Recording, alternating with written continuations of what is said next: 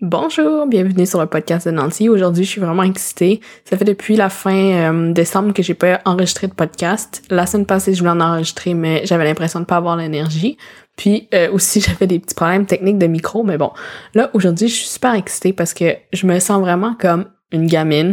Vous savez que j'ai investi à la bourse, puis je traite un peu comme si c'était un jeu.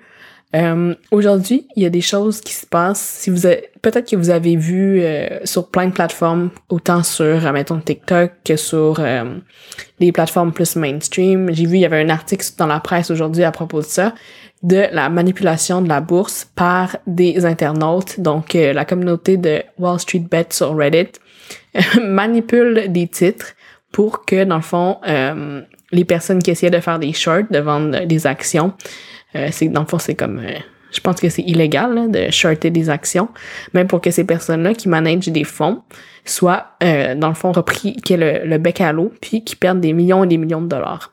C'est, en fait, c'est comme une petite révolution, puis des petites victoires pour les petits investisseurs. Puis, tu sais, il y a beaucoup de gens et les mainstream media qui trouvent que c'est comme, c'est juste des personnes un peu niaiseuses, des retards, que les gens écrivent, pour être plus précise. Mais euh, c'est comme vraiment intéressant de voir que maintenant, euh, grâce à la démocratisation de l'investissement, que ben en fait, monsieur, madame, tout le monde peut avoir euh, enfin une part de gâteau, puis aussi peut avoir des options pour investir. Là, je dis pas que c'est vraiment une bonne une bonne tactique puis que j'encourage ça. honnêtement, je m'y connais pas encore assez dans le domaine pour savoir euh, s'il va y avoir des répercussions, si ça va continuer, si ça va être vraiment une révolution, mais tout ça pour dire que c'est vraiment excitant de voir des, des changements. Puis euh, une chose que les personnes qui sont en train de de mettre ce mouvement de l'avant là, je dirais, dit, ce qu'ils disent, c'est que en 2008, quand il y a eu la crise économique, les gens qui ont euh, le plus perdu d'argent, qui ont perdu leur maison, qui ont perdu leur leur retraite, ben c'était les petits épargnants puis les petits les petits investisseurs.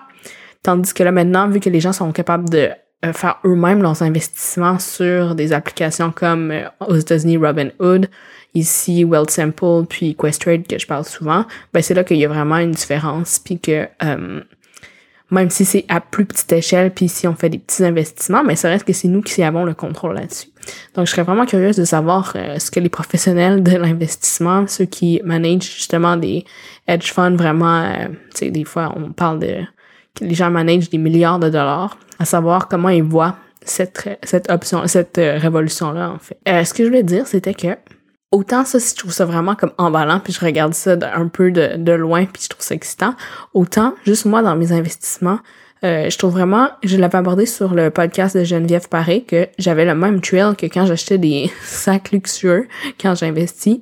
L'ensemble, toutes mes positions sont dans le rouge. Ça me dérange pas vraiment parce que ça fluctue vraiment beaucoup. Mais comme ça me donne envie d'acheter plein de nouvelles actions. Puis euh, c'est ça que je trouve comme vraiment fascinant parce qu'au lieu de dépenser, mais ben là j'investis. Puis j'ai exactement le même trail que quand j'achetais une pochette de luxe. En plus, sur le long terme, j'imagine que ça va être vraiment mieux de euh, d'avoir des actions puis des dividendes qu'une nouvelle pochette. D'ailleurs, la pochette que je parle, je l'ai encore dans mon garde-robe, puis je me demande si je la vendrais pas parce que c'est quand même, euh, je pense, 700 dollars qui dort dans mon garde-robe, que c'est sûr que je réutiliserai jamais. Donc, bref, à voir. Donc c'est tout. J'espère vraiment que dans les prochaines semaines, je vais continuer mon podcast puis je resterai assidue.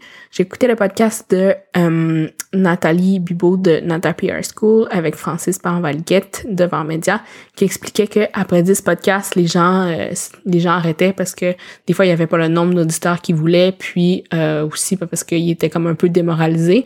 Mais moi je veux pas faire partie de ces chiffres là. Je me suis rendu compte en écoutant ce podcast là que j'étais rendu à 10 épisodes puis c'est ça je vraiment pas être parmi des statistiques négatives, donc euh, je vais continuer. J'ai déjà des euh, invités qui vont apparaître bientôt, puis d'autres épisodes euh, qui sont en production. Donc voilà, c'est tout. Un petit épisode très court encore une fois. Je vous souhaite une bonne fin de journée, puis n'oubliez pas de vous abonner puis me laisser 5 étoiles sur le podcast. Merci.